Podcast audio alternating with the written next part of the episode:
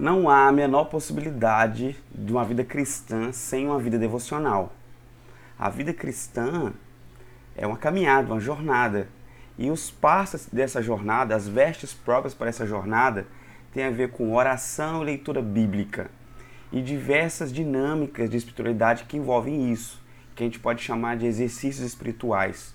De fazer silêncio, é, uma oração é, ativa ou passiva, é, leituras orantes do texto, fazer a coisa mais com estudo, com passo a passo, com regras, horários diversos para isso acontecer ao longo do seu dia, para salgar é, e, e, temperar a sua espiritualidade para cada dia.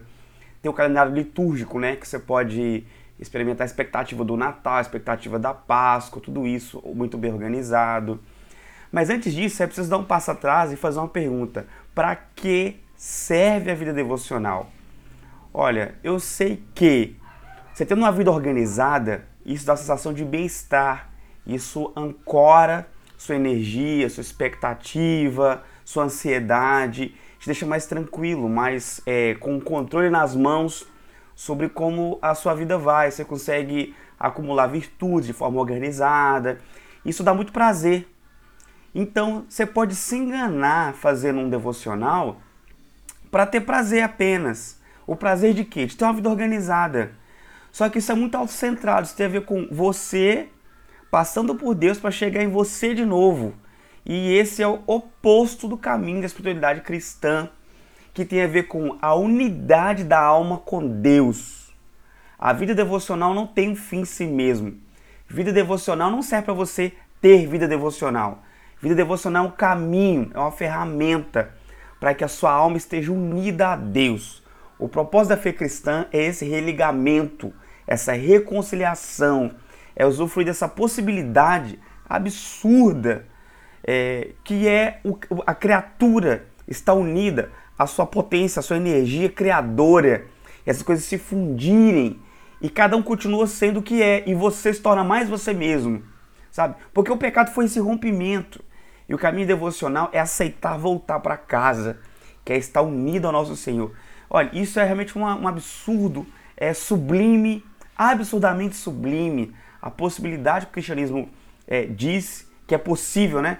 De você estar conectado de forma muito profunda e cada vez mais profundo, o devocionais serve para aprofundar essa, essa entrada para dentro da trindade, sabe? E o seu coração está unido, aquecido pelo próprio coração da trindade, por meio do Espírito Santo.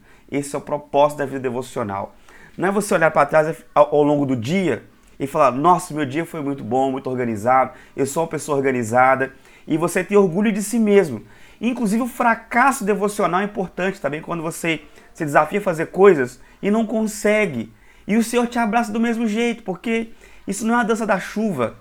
Se você for um atleta da vida devocional, aí tu vai ganhar os louros da vida devocional, vai alcançar a perfeição. Não é. Tem a ver com o trabalho do Espírito Santo que é complexo em nós que tem a ver com às vezes se sentir inapropriado para essa relação. E nós somos mesmo em, em, em, diversas maneiras. E o Senhor vem com o seu manto e te cobre de graça, sem o seu devido esforço, sabe? Mas vida devocional tem a ver com disciplina, com organização, mas isso são ferramentas, não é o fim.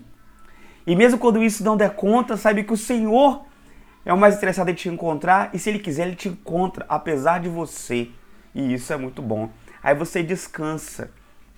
E pensa assim: qual é o prazer que você tem ao fim do devocional? É de olhar, nossa, eu consegui manter um horário, tô tendo uma agenda, tô organizando minhas manhãs, minha tarde. É só esse o prazer? E ainda é pouco.